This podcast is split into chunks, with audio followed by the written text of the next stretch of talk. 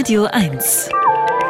Einfach Schröder. Die einzige Chance für die deutsche Nationalmannschaft, in Katar noch länger dabei zu bleiben, ist es wohl, wenn sich jemand in Katar am Flughafen festklebt. Für die Deutschen wäre das früher aus, jetzt auch nicht nur schlecht.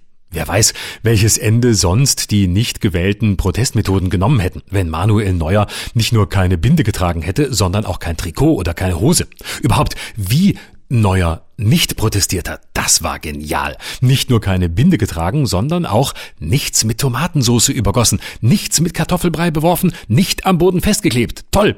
Dafür haben sich die Nationalspieler den Mund zugehalten. Vielleicht eine schöne Geste. Noch schöner wäre es nur gewesen, sie hätten Gianni Infantino den Mund zugehalten. Jetzt kann man natürlich spekulieren, was halten sich die Spieler als nächstes zu? Ohren, Augen, Nase. Bei vielen vor den Fernsehern ist die Hand dann unmittelbar vom Mund hoch zu den Augen. Augen gewandert. Gleich das erste Spiel zu verlieren, das war natürlich vielleicht eine etwas zu starke Geste. Aber was war da los mit der Binde? Fantasiefarben statt des LGBTQ Plus Regenbogens und One Love.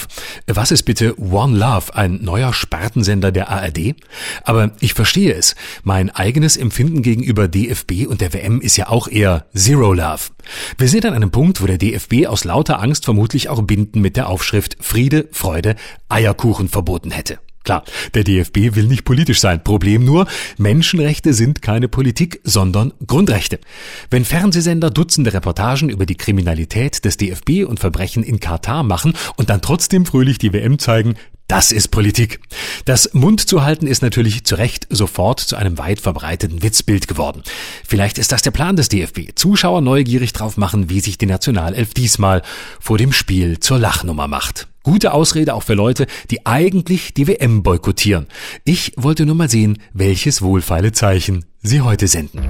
Florian Schröder. Immer dienstags im schönen Morgen und jederzeit auf radio1.de.